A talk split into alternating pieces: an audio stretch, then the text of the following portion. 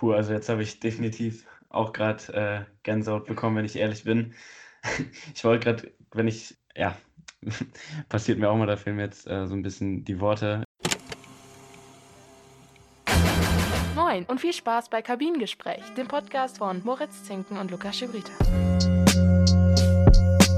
So, liebe Freunde, schönen guten Tag. Neue Folge Kabinengespräch. Ich heiße euch alle herzlich willkommen. Lukas Schibrita, mein Name. Und ich möchte euch direkt für den Support in der letzten Folge danken, denn dort haben wir auch, Moritz hat mir das eben gesagt, nach zwei Tagen irgendwie über 200 Aufrufe gehabt, was für unsere Verhältnisse echt viel ist. Wir sind da sehr dankbar für und hoffen, dass euch allen die Folge gefallen hat. Ähm, heute werden mein kongenialer Partner Moritz Zinken und ich eine Sportart vorstellen, die wir allerdings noch nie behandelt haben. Moin auch von meiner Seite, denn heute werden wir nämlich mal wieder über den Motorsport reden. Allerdings werden wir diesmal nicht, wie bereits schon zweimal geschehen, mit unserem Experten Jan über die Formel 1 reden. Checkt diese Folgen auch nochmal gerne aus. Sondern heute reden wir mit einem sehr bekannten Rennfahrer aus dem Kreis Euskirchen. Ja, sein Name ist Tobias Müller und wir haben ihn heute am Start und freuen uns sehr darüber, dass wir einen Einblick in seine Vergangenheit kriegen können und generell über den Motorsport rund um den Nürburgring und sind da wirklich gespannt, welche Geschichten er uns darüber erzählen kann.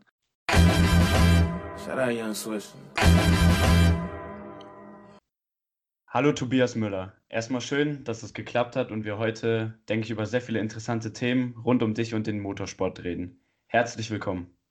Ja, herzlich, oder wie sagt man dann herzlich willkommen, dann sage ich vielen Dank. Kannst beides sagen. Okay, Moment.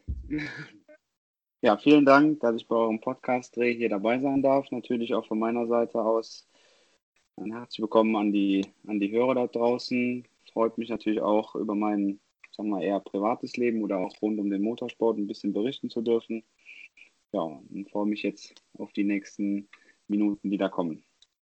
Ja, moin auch von meiner Seite. Du bist ja ziemlich bekannt hier im Kreis, zumindest für die, die sich ein bisschen mit dem Rennsport auseinandersetzen.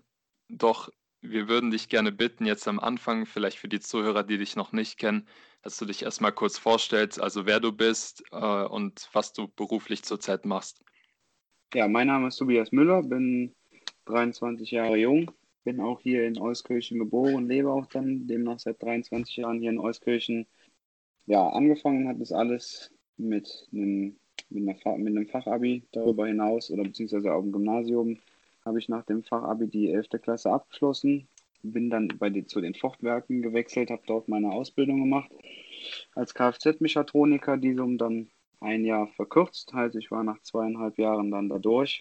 Ab danach wollte ich eigentlich weiter den Beruf oder weiter im Beruf tätig sein, habe aber dann doch entschlossen, ja, du willst doch ein bisschen mehr erreichen, als einfach nur ein Kfz-Mechatroniker zu sein und habe mich dazu entschlossen, dann an der TH Köln in, ja, in Köln Fahrzeugtechnik zu studieren. Äh, das Ganze ging dann anderthalb Jahre lang ähm, war dann im vierten Semester, habe aber dann leicht gemerkt, dass, es, dass das Theoretische nicht ganz was für mich ist. Dazu erschwerend kam dann noch zu, dass, mein, dass wir hier in Euskirchen einen eigenen Kfz-Betrieb haben. Ja, das Schicksal hat mich halt leider sehr getroffen. Mein Vater ist mit 64 Jahren verstorben und ja, musste demnach mich dann so ein bisschen um unseren Betrieb hier kümmern.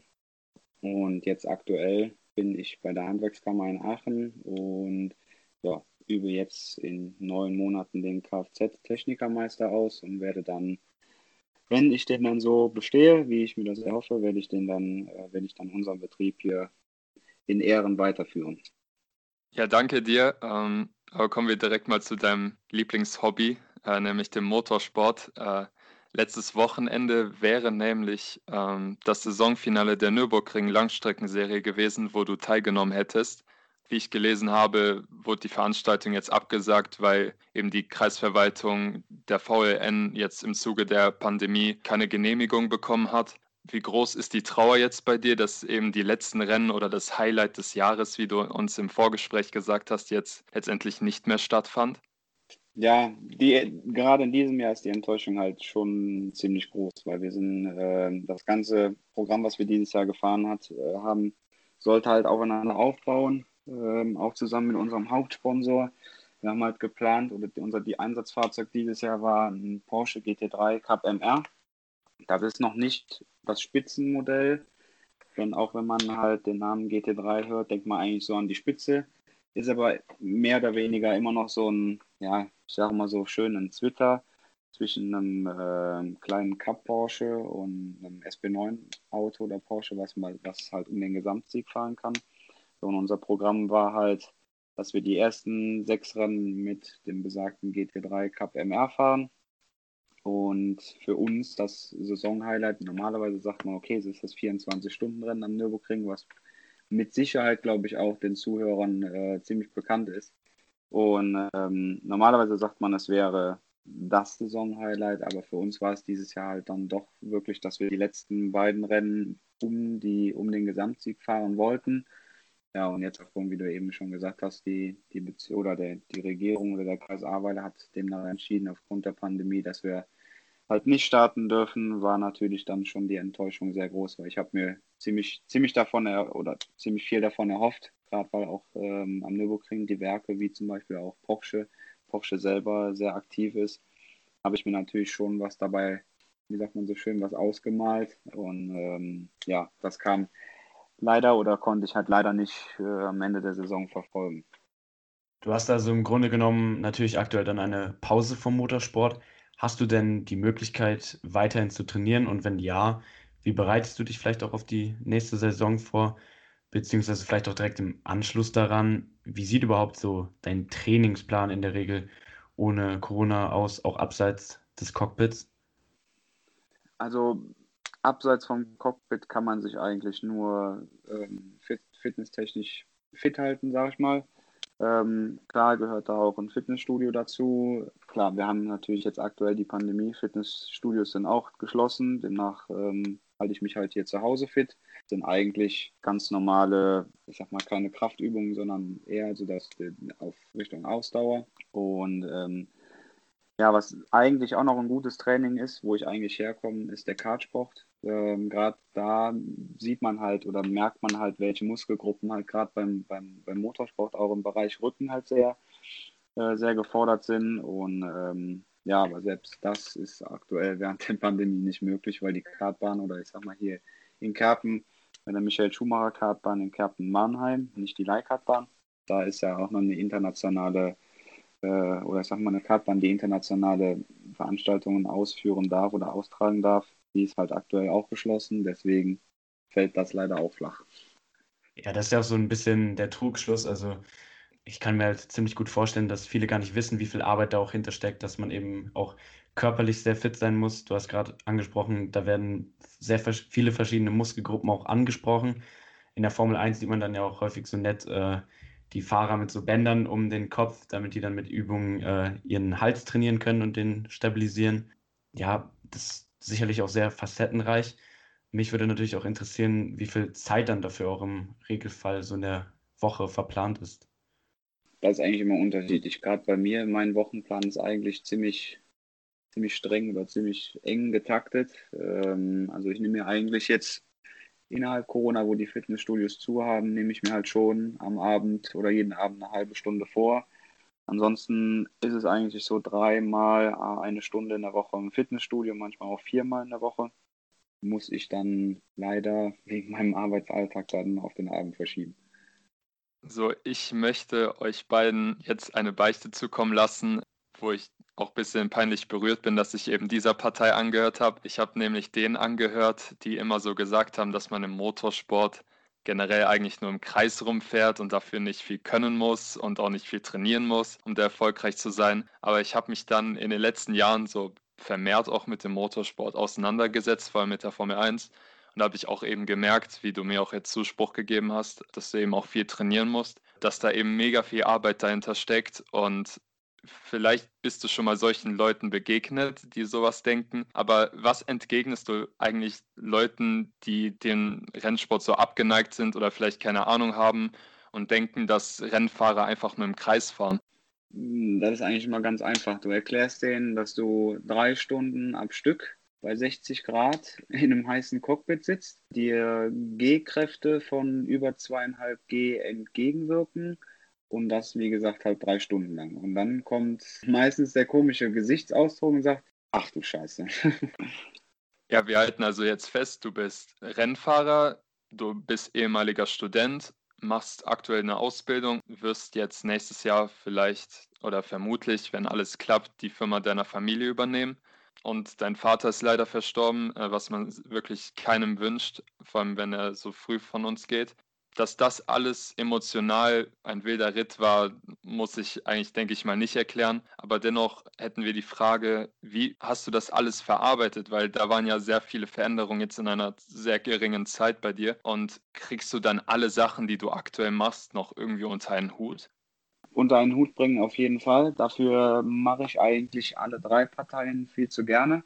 Klar, man merkt natürlich auch in einem Alter von 23 oder ich sag mal, auch wenn du dich meist, oder ich sag mal nicht mit allen, aber mit vielen Gleichaltrigen dich umgibst, wie auch jetzt in der Meisterschule dann, äh, ja, oder generell in deinem privaten Umfeld, da merkst du halt schon, dass vielleicht auch von der, von der innerlichen Reife, dass da schon ein paar Unterschiede sind, weil man gerade das ging alles viel zu schnell die letzten anderthalb Jahre. Man, man, man wird oder man reift viel schneller, man wird viel schneller, jetzt nicht alt, aber man, man denkt ganz anders. Und ähm, nee, also wie gesagt, dafür mache ich das Ganze viel zu, viel zu gerne. Auch letztes Jahr, letztes Jahr war es das 24-Stunden-Rennen als Highlight. Das war genau zwei Wochen oder das war genau der Zeitpunkt zwischen dem Tod von meinem Vater und der Beerdigung von meinem Vater. Und da hat eigentlich jeder gedacht, der wird da niemals fahren. Und ähm, jetzt, wenn ich sogar drüber nachdenke, kriege ich schon wieder Gänsehaut, weil es einfach so ein krass emotionaler Moment war. Auch wir waren das ganze 24-Stunden-Rennen über, lagen wir in Führung. Es gibt sämtliche Interviews oder im Livestream, wo über mich und meinen Vater gesprochen wurde. Und ähm, ja, wie wir dann letztendlich in der hart umkämpften Klasse der GT4-Fahrzeuge letztes Jahr als Führender über die, über, die, über die Ziellinie gefahren sind nach 24 Stunden. Ich durfte selbst den Schluss fahren. Also du glaubst nicht, was da für ein Stein vom Herzen von dir fällt. Dir fällt ein, ich glaube, den Stein, den kannst du kilometerweit hören. Du brichst einfach nur noch in Emotionen aus. Du kommst in die Box nach dem Rennen. Es ist nichts passiert in, in, in, in den 24 Stunden. Du hast einfach, wenn alle einfach einen super Job gemacht haben, du kommst ohne Probleme die 24 Stunden durch. Das ist einfach das ist einfach das geilste Gefühl, was es gibt. Und dann auch, klar, mit so einem emotionalen Hintergrund, weil du genau weißt, okay, der hat vielleicht von oben zugeschaut, der hat dich beschützt, der hat dich so da durchgebracht. Das war einfach, das war einfach unbeschreiblich. Puh, also jetzt habe ich definitiv auch gerade äh, Gänsehaut bekommen, wenn ich ehrlich bin. ich wollte gerade, wenn ich, ja, passiert mir auch mal, da fehlen mir jetzt äh, so ein bisschen die Worte. Ich wollte gerade einfach übergehen zur nächsten Frage. Ähm, aber es passt auch so ein bisschen, weil da geht es auch ja, um deine Vergangenheit, um deine Familie und die Anfänge des Motorsports.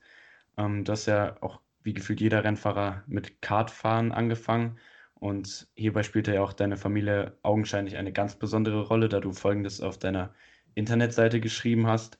An dieser Stelle möchte ich mich ganz herzlich bei meinen Eltern bedanken, ohne deren Unterstützung und unermüdlichen Einsatz ich Motorsport auf diesem Niveau nicht betreiben könnte ich glaube, über die Emotionen, ähm, die hast du gerade schon sehr gut geschildert. Aber zusätzlich auch von der finanziellen Unterstützung ist Rennsport doch sicherlich einfach ein sehr intensives Hobby für eine Familie, oder? Das auf jeden Fall. Wie gesagt, es gibt da ähm, die einen Familien, wo es gar kein Problem gibt. Es gibt die Familien, wo ich sag mal, hinter der Arbeit oder ich sag mal, bei der Arbeit hinten was runterfällt. Das sind eigentlich so wir. Ich kann jetzt von uns selber sagen, uns geht es nicht schlecht mit der eigenen Firma. Ich kann aber auch sagen, dass es uns jetzt nicht extrem super geht, dass wir hier ähm, Hunderttausende von Euros in, in, in, in den Motorsport reinstecken, wie es andere machen. Und das, das zerrt halt schon an dir, weil du ganz genau weißt, dir fehlen drei, vier Zehntel. Gerade beim Kartfahren war es extrem der Unterschied. Dir fehlen drei, vier Zehntel. Und diese drei, vier Zehntel liegen nicht an dir. Und da weißt du ganz genau, oder dann hast du einfach irgendwann auch keinen, keine Motivation mehr, weil du ganz genau weißt, okay, du kommst bei einer deutschen Meisterschaft an. Du weißt eigentlich, wenn dir eine halbe Sekunde fehlt, das ist durchs Material geschuldet. Ja, und so kämpfst du dich halt mehr oder weniger dadurch. Das heißt, du brauchst im Endeffekt noch mehr Kampfgeist als alle anderen. Oder ich sag mal, als die Führung, die dann vorne fahren. Und ähm, mein, bin da auch sehr dankbar drüber. Selbst den, den, den Kartsport hat eigentlich mehr oder weniger mein Vater teilfinanziert. Selbst da hatte ich schon hier im, im Euskirchener Raum meine Sponsoren, wo ich auch extrem dankbar für bin, weil auch ohne die, neben meinen Eltern, wäre ich jetzt nicht da, wo ich bin. Die unterstützen mich auch jetzt im, im, äh, im weiteren Weg im, im, Automobilsport hier an der, an der Nordschleife. Und ähm, also ich kann von mir aus selber sagen, dass die letzten vier Jahre im Automobilsport auf der Nordschleife, dass dort kein eigenes Geld geflossen ist. Das ist immer alles durch Sponsoren bezahlt worden. Und äh, lediglich im Kartsport hat mein Vater da, so wie er konnte, immer was dazu getan, aber selbst da wurde auch alles durch teils Sponsoren auch finanziert. Ja, genau, also Sponsoren sind da ja bei dir sicherlich ganz immens wichtig. Und was mir da so ein bisschen so gegen den Strich geht, also egal ob man jetzt ähm, klein oder anfängt und bei dir schaut oder vielleicht auch in der Formel 1, wo es natürlich noch größer ist, hat man einfach das Gefühl, dass Geld da so ein bisschen alles bestimmt. Ähm, ich meine, in der Formel 1 geht es da um Themen wie, dass manche Fahrer trotz vielleicht größerem Talent äh, nicht den Cockpit-Sitz bekommen für die nächste Saison. Bei dir ist das eben, dass du sagst, eigentlich würde da mehr mit dem Geld gehen. Ähm, was macht das persönlich mit dir? Wenn man so drüber nachdenkt, ist es halt immer so mehr oder weniger auch eine, eine Frustration klar, du weißt ganz genau, okay, gegen den, oder es gibt auch heute noch in, in anderen Rennserien, die, äh, ich sag mal, auch jetzt international ausgetragen werden, wie eine GT World Challenge, das ist wie eine ADAC GT Masters. Eine internationale GT-Serie ist wie eine GT-Weltmeisterschaft. Und du sitzt hier vor der, du sitzt dann sonntags vorm Laptop oder ich sag mal vorm Fernseher. Ich verfolge dann auch alles live, wenn so, sobald ich es von der Zeit kann. Ja, dann hast du halt wirklich, ich sag mal, auch Konkurrenten oder, oder frühere Kontrahenten, die du, gegen die du im Kart gefahren bist. Und du weißt ganz genau, eigentlich können die gar nichts. Und, ähm, oder ich sag mal, früher im, im, im Kartsport oder im Kart, da bin ich die im Grund und Boden gefahren, mehr oder weniger, kann man jetzt auch mal so sagen. Du siehst die dann halt da im Livestream rumfahren und denkst dir so, ja, alles nur, weil Papi Geld hat. Da steht riesengroß die Firma drauf von, von, einem väterlichen Betrieb und ja, die können dann einfach mal 500.000 Euro im Jahr dann locker machen, die denen dann überhaupt nicht wehtut. Da denkst du dir so, man, das ist doch einfach nicht gerecht. Aber das ist leider das, das Problem im, im Motorsport, so war es schon immer. Und äh, wie ist es jetzt deiner Ansicht nach, wenn wir jetzt das Finanzielle außer Acht lassen, was man noch bei dieser Sportart braucht, um erfolgreich zu werden? Also du hast angesprochen, man braucht auf jeden Fall einen sehr hohen Kampfgeist. Gibt es da noch irgendwelche Sachen, die, die dir da auf jeden Fall oder die du auf jeden Fall brauchst, um beim Motorsport irgendwas reißen zu können? Neben dem Geld, was mir jetzt in der letzten Zeit auf jeden Fall aufgefallen ist oder was mich auch aktuell, ich sag mal, persönlich oder charakterlich betrifft, ist, dass du dich auf jeden Fall sehr gut verkaufen kannst. Dir bringt es nicht, wenn du ein gutes Talent hast, ich sag mal, mehr oder weniger so eine durchschnittliche, gute, gute finanzielles, guten finanziellen Background hast, bringt dir eigentlich nicht viel. Du musst dich verkaufen können, du musst ein gutes Erscheinungsbild haben, weil dich demnach äh, Sponsoren, Hersteller, weil die halt über diese Schiene dich auch verkaufen können. Das heißt, du musst, wenn Interviews sind, die werden meistens immer live ausgetragen, du musst dich, du musst reden können, du musst eigentlich gut aussehen. Also das sind ähm, neben diesen Dingen sind es auch ja, wichtige Bestandteile, um halt auch im Motorsport weiterzukommen. Und ja, eigentlich auch deine, deine Sympathie. Also es gibt dann, ich habe schon von vielen gehört, gerade auch dieser Umgang innerhalb vom Team. Also ich bin eigentlich einer, der ziemlich offen ist, ziemlich schnell oder auch mehr oder weniger auch die Arbeit im Team schätzt, auch von dem kleinsten Mechaniker, der im Team ist, der, auch wenn er auch nur die Reifen trägt, von, von A nach B, ähm, selbst den braucht man und über den bin ich dankbar und froh, dass er da ist, weil selbst wenn der nicht wäre, würde das ganze Kartenhaus zusammenbrechen und ich bin eigentlich so derjenige, der das alles schätzt, mit jedem im Team auch dann mal einen Spaß macht oder dass man auch freitagsabends, wenn das Training vorbei ist, dass man lacht, dass man Witze erzählt. Also ähm, eher der Typ bin ich und das kommt immer gut ja, ich sag mal, bei den Teams an. Das habe ich jetzt schon öfters gehört, weil es gibt auch viele, die dann diese typischen Bezahlfahrer oder die typischen Fahrer, die kommen dann mit ihrem Täschchen angerollt, ja, fordern, ohne dann irgendwie Tag oder irgendwie sich mal vorzustellen, fordern dann, ja, wo kann ich meine Sachen hinbringen, verschwinden dann, fragen dann die Uhrzeit, wann sie im Auto sitzen müssen. Genau zu der Uhrzeit kommen sie dann umgezogen zum Auto, setzen sich ins Auto, fahren ihre Zeit oder ich sag mal ihren Stint, den die fahren sollen, ja, steigen dann aus und dann siehst du die nie wieder. Dann, dann sprechen die vielleicht noch zwei, drei Sätze mit dem Ingenieur, um zu schauen, okay, was das Auto macht von der Balance her, ob man da was verbessern kann. Ja, sowas rasselt halt einfach durch, wo du dann auch äh, von, von den anderen Teammitgliedern merkst, so, ach, was ist das denn für einer? Der kommt doch eh nur. Dann äh, meint er, er wäre der Größte und geht dann wieder und dann habe ich den nie wieder gesehen. Das macht halt denen auch nicht, keinen Spaß, ne? weil die wollen halt auch, die machen eine super Arbeit. Ohne die wird das Ganze nicht funktionieren.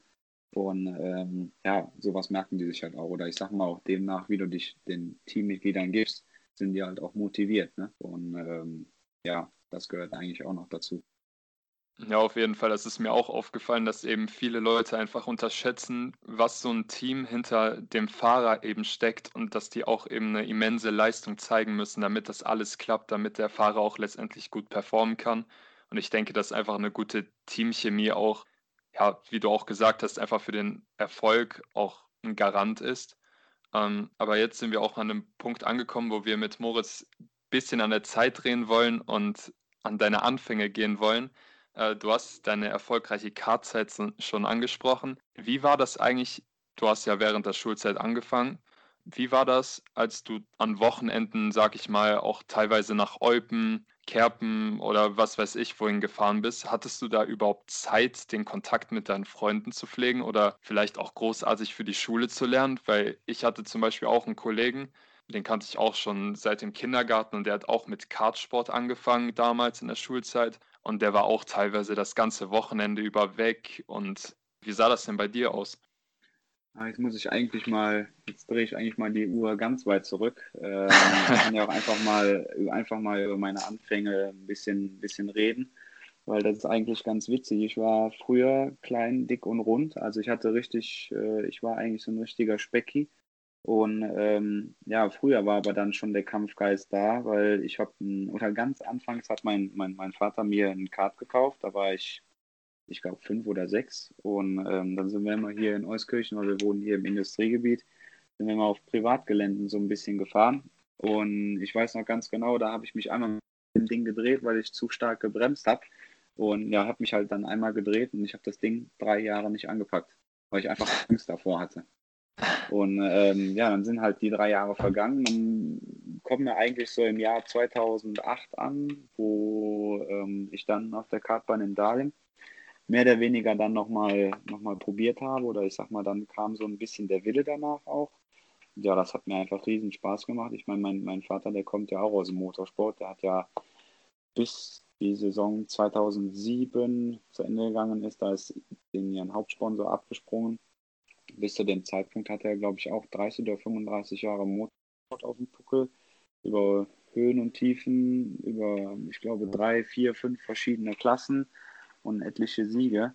Ja, so, so da hat das Ganze halt so ein bisschen, bisschen angefangen.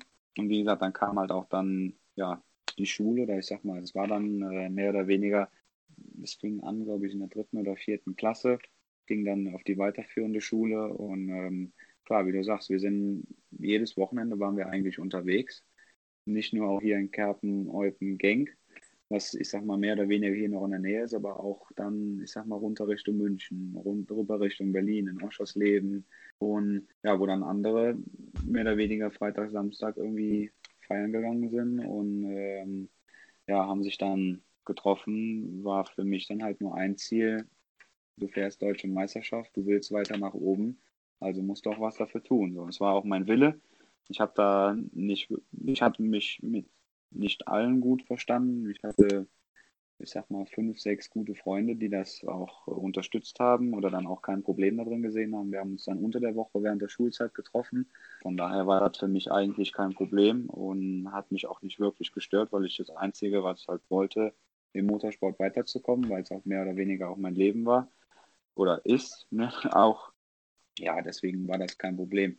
Ich meine, ich bin auch froh, dass meine, meine Eltern dann auch so, oder speziell meine Mutter so, ähm, so dahinterher war, weil hätte das in der Schule nicht funktioniert, hätte ich keine guten Noten geschrieben, hätte meine Mutter auch niemals zugelassen, dass ich äh, hier durch die Gegend tingle und ich sag mal, damals noch für den Spaß, heute ist es so ein halber Beruf, sage ich schon fast ja, hätte die es auch mich nie machen lassen. So, und von daher ähm, war das alles gut. Ich war da mit ihr im Reinen. Ich habe unter der Woche natürlich für die Schule extrem gebüffelt. um dann äh, mehr oder weniger, wenn wir dann Rennen hatten, war ich dann Donnerstag schon ja, auf Tour. Und aufgrund der guten Noten haben das eben halt dann auch Lehrer, Lehrer akzeptiert, die, mir, die mich dann auch freitags freigestellt haben. Und von daher bin ich da auch sehr froh drum, dass es halt früher so war. Ja, und man kann letztendlich sagen, dass es eigentlich sehr gut war, dass du als kleiner Butchi dann nochmal Blut geleckt hast und dich dann nochmal ins Kart gesetzt hast, ähm, weil du im Kart ja einige Erfolge gefeiert hast in der Vergangenheit oder auch eben jetzt in den größeren Karosserien in den letzten Jahren. An welchem Zeitpunkt hast du denn eigentlich gemerkt, dass das alles, was du machst, nicht mehr nur ein einfaches Hobby ist, sondern dass da mehr geht? Ja, es war eigentlich gar nicht, ist noch gar nicht so lange her. Ähm, ich betrachte mal die ganze Kartsportgeschichte, betrachte ich mal als Hobby. Auch noch die erste Saison im, im Auto war auch noch so eine Art Hobby und ab dem Zeitpunkt, wo ich gemerkt habe, okay, du bist mit auch hier mit unterlegenem Material in der ersten Saison im M235i Racing Cup, so heißt so hieß er, heute heißt er M240. Ähm, ich glaube, in der ersten Saison in 2017, da habe ich gemerkt, okay, äh, du kannst auf dich aufmerksam machen, auch mit unterlegenem Material, weil schon zwei, zwei Rennen habe ich die Möglichkeit bekommen, ich sag mal, bei einer Nürburgring-Legende, Johannes Scheid oder Scheid Motorsport, das wird auch vielen ein Begriff sein, die sich damit beschäftigen, ähm, habe ich schon die Möglichkeit bekommen, das 24-Stunden-Rennen bei ihnen zu fahren, obwohl ich erst zwei Rennen wirklich in, einem, in dem BMW saß, auf der Nordschleife unterwegs war. Und ich glaube, ab dem Zeitpunkt, wo ich relativ auch mich mit den Vorderen messen konnte, habe ich gemerkt, okay, da wird was draus. So, und, und darüber hinaus, dann in der nächsten Saison, äh, 2018, bin ich im, in dem BMW Cup geblieben. Bin dann für Scheid Motorsport die ganze, ähm, die ganze Saison gefahren. Unter anderem auch bis heute steht noch der, der Rundenrekord für dieses Fahrzeug. Auch mit dem Update-Paket haben die nicht geschafft, äh, den Rundenrekord zu brechen, was mich auch so ein bisschen stolz macht, weil die haben dann schon mehr Leistung, hatten dann performance-technisch vom Fahrwerk ein, ein, kleine, ähm, ein kleines Update bekommen, was eigentlich die ganze Rundenzeit eigentlich schmälern sollte, dass sie eigentlich schneller werden. Ist aber auch nicht passiert, demnach äh, der Rundenrekord, der steht jetzt schon drei Saisons und ähm, ja, ab dem Zeitpunkt, wo ich dann wirklich vom, vom Ende vom, von der Saison mit Scheid Motorsport zu Black Falcon gewechselt habe, da habe ich gedacht, okay, also wenn du jetzt dran bleibst, das scheint ja gut zu funktionieren, denke ich mal, könnte das was werden. Okay, sehr interessant, vor allem das auch mit dem, mit dem Rekord. Äh, kann man definitiv sehr stolz drauf sein. Du hast ja gerade schon angesprochen, dass du jetzt für das Team Black Falcon in der Nürburgring Langstreckenserie, ehemals eben VLN Langstreckenmeisterschaft Nürburgring, an den Start gehst. Ähm, erkläre uns und den Zuschauern doch mal gerne einfach das Prinzip dieser Rennserie eigentlich das Spannende an der Nürburgring Langstreckenserie oder wie damals hieß die VLN Langstreckenmeisterschaft, ist eigentlich so ein, so ein spannender Mix oder es gibt viele Faktoren, was das Ganze so interessant macht. Ich fange einfach mal mit den unterschiedlichen Klassen an. Oder generell ist es eigentlich die einzige Serie, die auf der Nürburgring Nordschleife ausgetragen wird. Das ist eigentlich schon mal der, der, erste, der erste Faktor oder ich sag mal der größte, interessanteste Punkt, weil es eigentlich ganz keine andere Serie tut. Und äh, das ist allein das Spezielle, weil die Nürburgring Nordschleife ist einfach die schwerste Strecke der Welt. Da gibt es einfach nichts dran zu rütteln. Mit ihren Höhen und Tiefen. Ich glaube, wir haben insgesamt mit der VLN-Variante 25, hau mich tot Kilometer. Das ist eigentlich auch eine unübliche Streckenlänge. Und ähm, ja, darüber hinaus aber auch dieser Mix zwischen den ganzen Klassen. Wir haben, wie eben schon angesprochen, die, die GT3-Klasse, die um die Gesamtsiege kämpft, die wo es auch dann ähm, internationale Meisterschaften, Weltmeisterschaften gibt. Ich sag mal, diese ganzen Cup-Klassen wie der BMW Cup, die alle in einem Feld zusammenfahren und einfach dieser Mix oder ja, dieser Mix zwischen den ganzen Klassen, der macht das Ganze halt so interessant auf der Strecke, aber auch ähm, neben der Strecke. Die haben, wie gesagt, man kann über 25 Kilometer stehen Zuschauer, gerade auch beim 24-Stunden-Rennen. Das ist einfach, einfach nur eine, eine Kirmes und Disco im positiven Sinne zugleich, wenn man durch die Nacht fährt. Das ist einfach jedes Mal ein, äh, ja, mehr oder weniger Donnerstag, das erste Nachtding ist eigentlich die erste, einfach mal zum Gucken, wo, wie, wo leuchtet. Das ist einfach unglaublich und ähm, ja, das macht das Ganze halt auch so, so interessant, weil die Fans halt auch so eine, ich sag mal, so eine Nähe an dem Motorsport haben, den du einfach, oder ich sag mal, die Interessen, die du dann einfach weitergeben willst, weil du ganz genau weißt, die Leute, die sind so verrückt, die, die äh, kommen nur wegen der VLN hier hoch, weil sie so gern da nah dran sind. Klar, manchmal nervt es auch in der Box, weil die, die Fans haben halt auch außerhalb Corona die Möglichkeit, ähm, ja, wirklich in der Box bis ans Auto ranzukommen. Das hat man auch in keiner Rennserie. Klar, nervt es manchmal, aber andererseits, wenn du dann da stehst und die Fans kommen rein, gucken in die Box, gucken die Autos an, du siehst einfach nur, wie sie von rechts nach links äh, einfach nur so ein breites Grinsen drauf haben, dann denkst du dir so, okay, das ist einfach so das Spannende oder was die dir halt so an Motivation auch zurückgeben. Ja, definitiv. Also, dass besonders auch der Nürburgring eben so eine große Faszination in der Gegend ausmacht und ja, wirklich da auch viele als Hobbys ansehen, da komplett alles mitzunehmen und auch bis in die Boxengasse dir gefühlt hinterher aufs äh, Klo zu gehen. Das ist ja definitiv äh, auch was Schönes dann. Ähm, du hast gerade den wilden Mix angesprochen. Jetzt ist es ja so, dass dein Team Black Falcon mit zwei verschiedenen Fahrzeugtypen, einmal dem Porsche 911 GT3 und dem Mercedes AMG GT4 an der NLS teilnimmt. Ähm, wie funktioniert das genauso mit diesen unterschiedlichen Klassifizierungen? Also die fahren ja dann alle für sich, aber als ich dann zum Beispiel im September auch das erste Mal äh, beim 24-Stunden-Rennen am Nürburgring war, an dem du ja auch teilgenommen hast, fiel es mir irgendwie teilweise sehr schwer, ja, die Unterschiede vor allen Dingen zwischen GT3s und GT4s auszumachen? Ja, man muss halt mehr oder weniger schon, ähm, ja, ich sage jetzt nicht geschultes Auge haben, aber man muss dann schon, wenn man das Ganze verfolgen will, muss man halt schon ein näheres Interesse daran haben und sich halt auch damit ein bisschen, ja, mehr oder weniger auseinandersetzen. Weil, ich sag mal, für einen Laie sieht so ein GT4 fast aus wie ein GT3 oder ein bisschen größer ist oder ein bisschen breiter und ein bisschen mehr Flügel hat. Aber ich glaube mal, roundabout kann man sagen, okay, der sieht fast genauso aus, aber da sind halt extrem viele Unterschiede drin. Auch, ich sag mal, Black Falcon hat neben dem Cup MR, den wir dieses Jahr gefahren sind, und dem AMG GT4, haben die dann auch noch so einen Produktionswagen. Da sprechen wir über die Klasse V6. Das ist dann ein seriennaher Porsche, so wie du den jetzt zum Beispiel, du kannst jetzt ins Porsche-Zentrum gehen und sagst, pass auf, ich will so einen 991 Carrera haben. Dann kaufst du dir das Auto dann schlachtest du das ganze Auto von innen einmal, dann baust du einen Käfig ein, ein Rennfahrwerk, sag ich mal.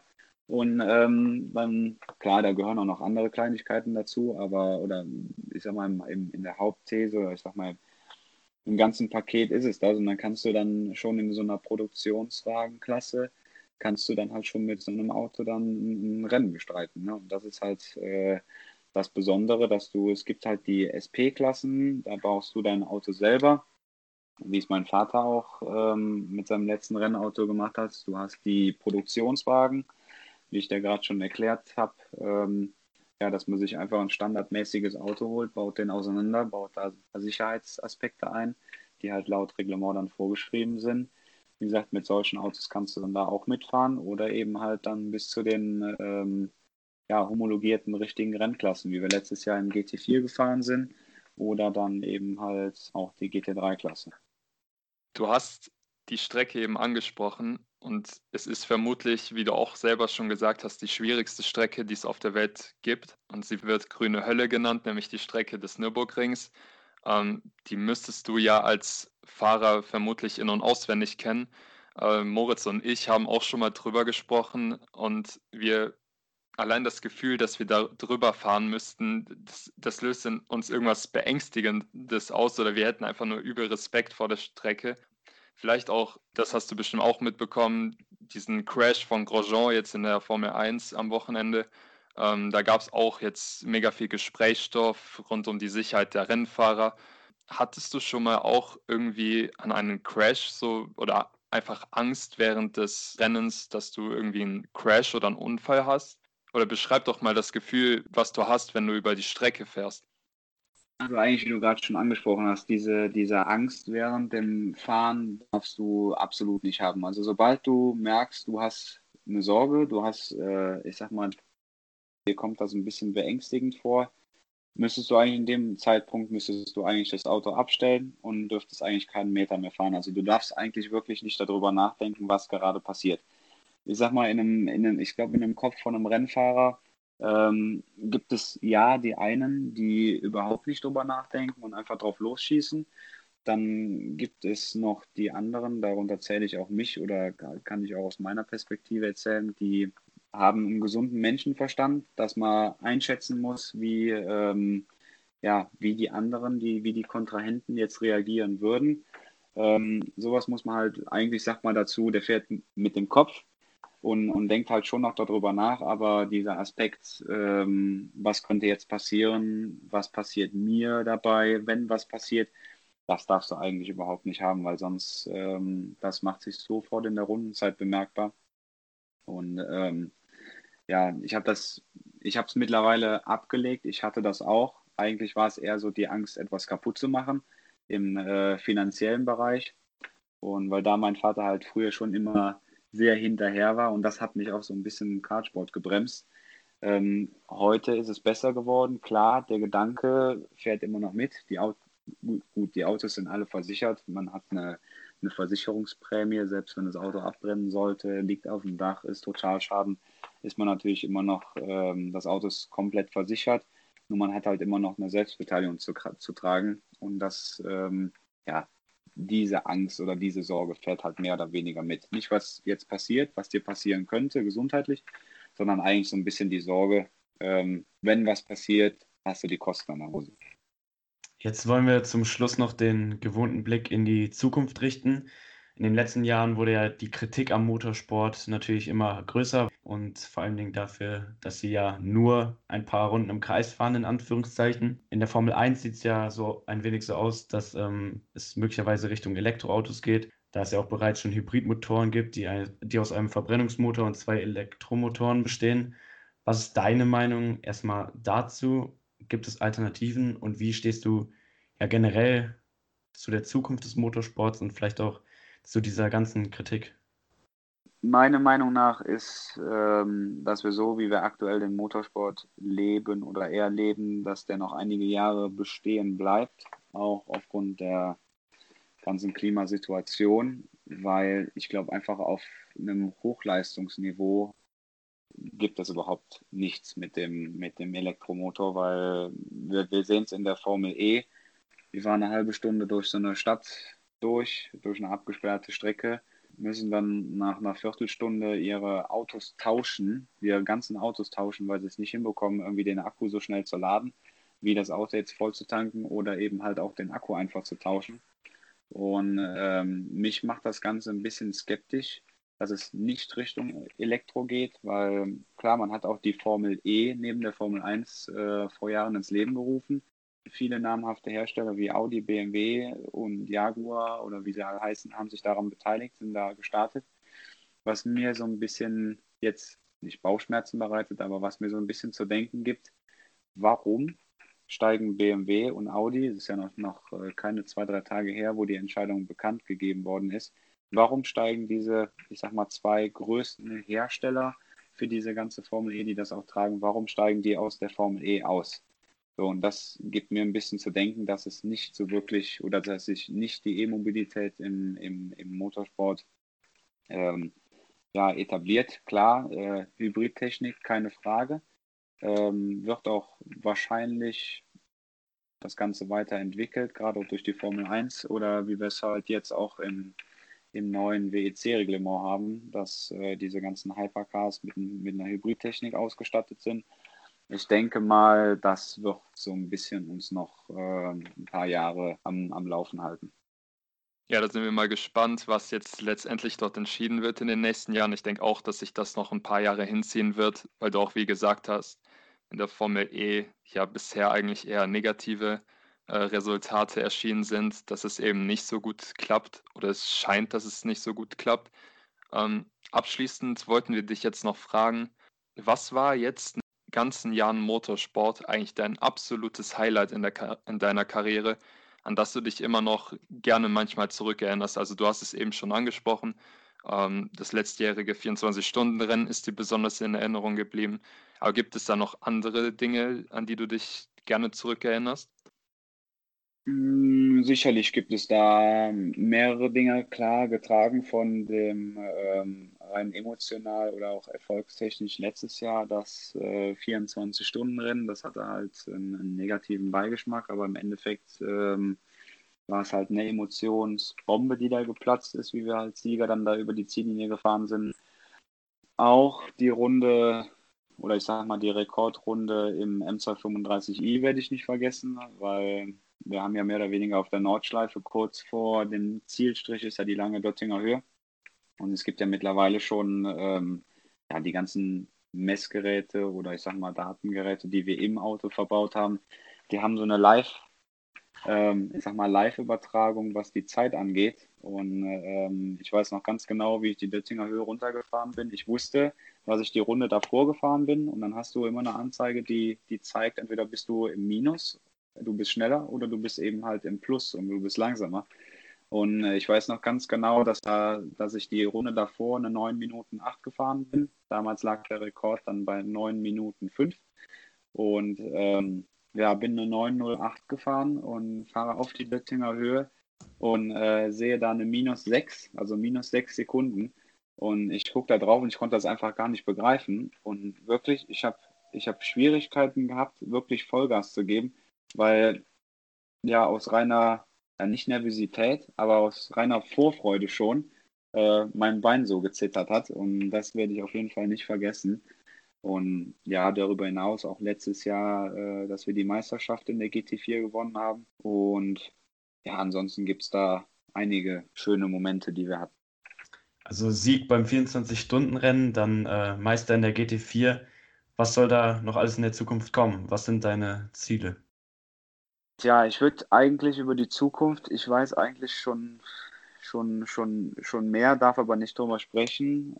Natürlich hoffe ich, das wäre der logische Fortschritt jetzt in den, innerhalb von vier Jahren vom M235 zum GT4, zum Twitter GT3 wäre natürlich jetzt der, der logische Schritt oder ich sag mal auch der logische Schritt auf der Karriereleiter wäre natürlich jetzt ein GT3-Cockpit. Wünschenswert oben äh, auf der Nürburgring Nordschleife ähm, wo aber aus durch solche Wege dann auch ähm, Wege entstehen können, zum Beispiel in die International GT World Challenge, heißt die GT3 Weltmeisterschaft. Und ähm, ja, das wäre jetzt eigentlich mal so das nächste Ziel, dass mal, ich, mal, ich werde auch meine, also durch den ganzen Motorsport, so schön wie das ist, ähm, kann es aber auch halt jetzt wie Corona, man sieht halt so schön, die ganzen Bezahlfahrer, die stehen halt mehr oder weniger auf der Straße. Und es weiß keiner, was halt passiert. Und ähm, ich werde nicht den Teufel tun und die Firma hier dafür für den Motorsport aufgeben. Das heißt, ich bin eigentlich schon zufrieden, wenn meine Firma gut läuft und ich mehr oder weniger für, für Rennen dann gebucht werde, wo dann, ähm, ja, wo dann keine Kosten anfallen oder eben halt dann, ich sag mal, meistens gibt es dann einen Tagessatz, den man dann belohnt wird oder entlohnt wird. Danke dir für das Gespräch. Das waren auf jeden Fall sehr interessante Einblicke in dein Leben, in den Rennsport. Ja, du bist mir auch sehr sympathisch erschienen. Wir hoffen natürlich, dass da ja alles glatt läuft, dir deine Ziele, ähm, dass du deine Ziele erreichst und dass du auch eben ähm, das schaffst, deine Firma da gut zu leiten. Und ja, danken dir für dieses tolle Gespräch. Ja, vielen Dank auch von, von meiner Seite aus, dass wir das Gespräch führen durften äh, oder führen konnten klar, ich erzähle da auch, man sieht halt die, die sehen halt immer nur die eine Seite von, von, von vorn oder wie es halt passiert aktiv. Und ähm, ich denke mal, auch für die Zuhörer ist es dann nochmal entspannt oder spannend, äh, wie man dann, ja, was alles dahinter steckt oder was die Person halt auch außerhalb von, von, vom Motorsport dann tut. Ja, definitiv. Dafür warst du auf jeden Fall ein Paradebeispiel und wir wünschen dir, wie gesagt, alles Gute für die Zukunft. Ja, vielen Dank.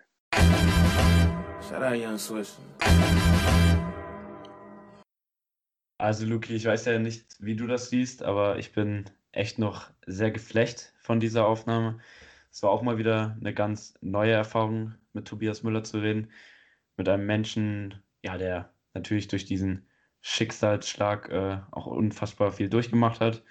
Ähm, einen sehr krassen Terminplan hat. Ähm, ja, aber diese ganzen Einblicke und auch rund um ja, diese, diese Phase, wo er dann auch das 24-Stunden-Rennen gewonnen hat mit diesen Emotionen, wo ich dann auch wirklich äh, selber anerkannt habe, dass ich ja so viel Gänsehaut da hatte und erstmal nicht so funktionierend weitermachen konnte. Was hat die Folge so mit dir gemacht? Ja, ich muss auch ehrlich zugeben, also wir haben natürlich im, am Anfang auch ein bisschen recherchiert über ihn und da haben wir das auch schon mitbekommen, dass eben sein Vater schon gestorben ist letztes Jahr. Aber als er das nochmal selber erzählt hat, war es dann nochmal anders. Da hat es mich auch, wie du gesagt hast, einfach auch berührt, äh, dass ein Mensch eben, der gerade Mitte 20 erst ist, dass er eben solche Schicksalsschläge erleiden muss und dass er eben daraus trotzdem das Beste gemacht hat, weiterhin erfolgreich durchs Leben geht. Ähm, da habe ich auch eine kleine Inspiration durch ihn bekommen. Äh, Finde ich echt cool, dass er so durchhält und wirklich auch so weiter durchzieht, äh, weil es nicht wenige Leute gibt, die das natürlich auch verständlicherweise auch runterziehen kann. Ähm, aber ich würde sagen, reden wir nicht mehr über negative Dinge. Zuhörer, wir haben jetzt noch drei Folgen geplant auf die ihr gespannt sein könnt. Da werden wieder interessante Gäste kommen. Einen Gast kennt ihr wieder, den haben wir auch im Intro erwähnt. er wird uns äh, vermutlich, wenn alles klappt, äh, oder mit uns ein bisschen über die Formel 1-Saison sprechen, wenn sie vorbei sein wird. Daneben haben wir aber auch zwei andere Gäste geplant, äh, mit denen wir auch sehr coole Folgen machen werden. Und darauf könnt ihr gespannt sein und hoffen, äh, dass ihr weiterhin am Ball bleibt, genauso wie wir am Ball bleiben äh, weiterhin einschaltet. Und ja, wir hören uns dann beim nächsten Mal. Ich würde sagen, das war's mit der Folge. Danke nochmal an Tobias Müller. Wünschen dir, wie schon gesagt, sehr viel Glück und äh, fanden das Gespräch wirklich sehr, sehr toll.